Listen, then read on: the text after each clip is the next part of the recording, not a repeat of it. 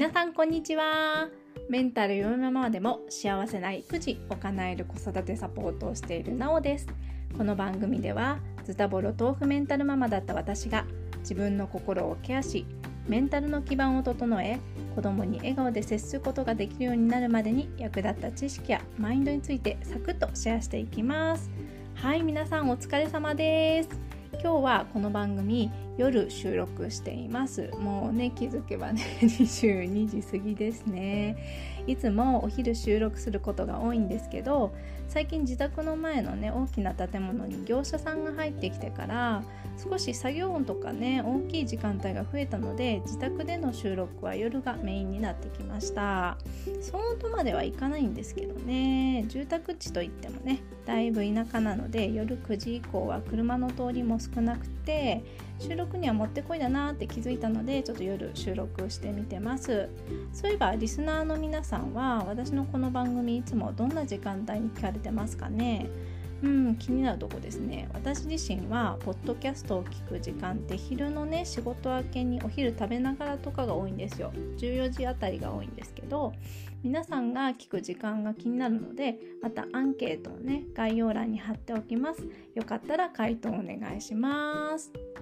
はい前置きね今日ちょっと短いんですけどこの辺にして今日の本題に入っていきましょう。今日のテーマは親が自分の間違いを認めると子供も間違いを認めやすくなるですうんこれねどういう話かと言いますと子供がねなかなか道理的に間違ってることを認めたがらない僕は私は正しいっていう場面ってあるじゃないですか。うん、そういう時は親自身が 自分の間違いを認めて子供にその姿を見せてるかってのが少なからずね関わってるんじゃないかなって思ったっていう話なんですよ。うん、例えば最近我が家であった話なんですけど息子がね学校で朝顔を植えて育ててるんですよね。でプラスチック製の鉢をね息子がふざけて持っていたら同じクラスの女の子に「その持ち方危ないよ」って注意されたみたいなんですよ。うん、でそれで息子はその子に「あかんべー」ってしたらしいですね そしたらその子泣きそうになって膨れてたっていう話をしてくれました。うん、大きなトラブルには発展しなかったんですけどいやトラブルの匂いは結構プンプンしますけどねその話を聞いて息子は僕は悪くないって言い切ってたんですよ。うん、で親としてねこの話を聞いたら皆さんどう反応しますか？うん。私はねその女の子大丈夫だったかなって心配になったしあー息子くんなかなかのやんちゃぶりだな、まあ、そんなんじゃモテないぞって 正直思いましたね。うん、いやねモテるために学校行ってるわけじゃないんですけども。で私こう息子に言ったんです。そんな女の子ね悲しそうな顔してなかった？ちゃんとごめんねできたって。そしたら息子くんね少し考えて罰が悪そうな顔にはなったんですけども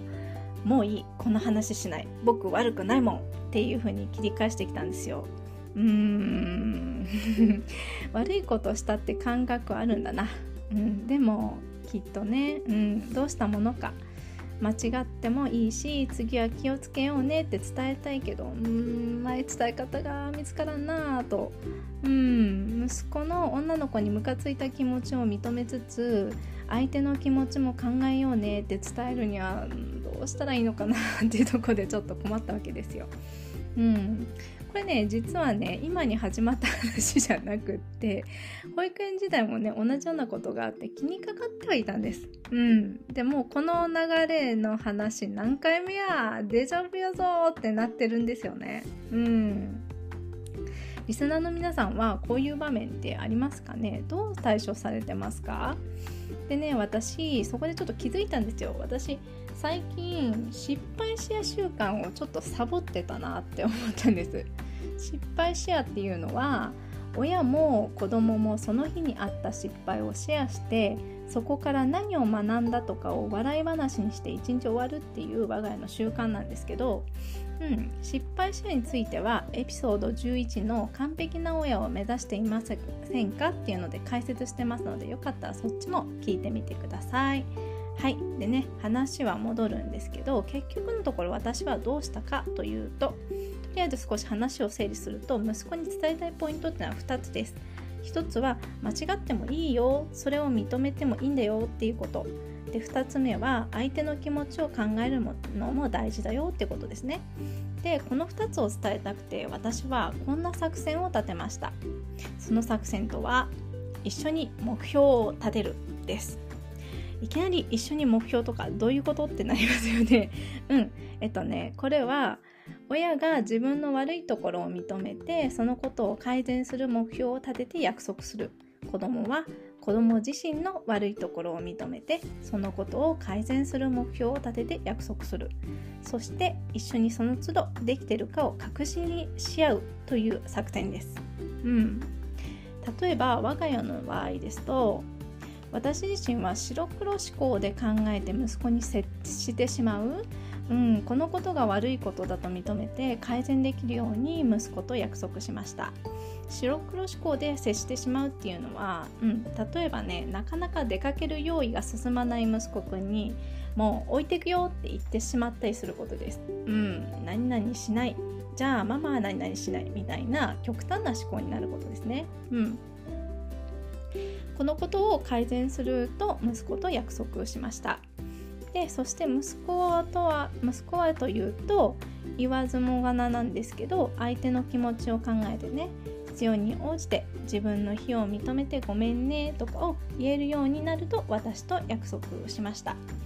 でできてる時は褒め合ってできてない時は容赦なく注意しようということにしました。でこの作戦を開始して約1ヶ月経ちました。うん、4月の終わりぐらいにこの朝顔の話があってでその1ヶ月もうそうそう5月も終わりなので1ヶ月経つとこなんですけど、まあ、変化としてはね私ができてない時の息子の 注意っぷりがすごいんで私もかなり気をつけることができているっていうのと息子は息子で前より今日はこんなトラブルがあったっていう話をよくしてくれるようになりました。でそして今日は謝れたよとか相手の、えーと、相手へのね気遣いが見られる話も増えてきた感じです。学校なのでねあの実際起きてることは親はね直に見ることができないのでそれはそれで三者面談の時などね先生のお話をじっくり聞いたりするとして、まあ、とりあえずね悪い方向には進んでないかなっていうふうに思ってます。親が間違いを認めるのがごく自然な環境を作ると子どもも間違っていることを認めやすくなる環境が作れると思いました。まだ始めて1ヶ月なので何とも言えない結果ですけど今後3ヶ月半年と続けてみて変化などを報告できたらいいなと思っています。はいというわけで今日は親が自分の間違いを認めると子どもも間違いを認めやすくなる。親も子供も間違いを認めやすい環境を作るそのために一緒に目標を立ててみたらいい方向に進んでるよっていう話をしてきましたがいかがだったでしょうか？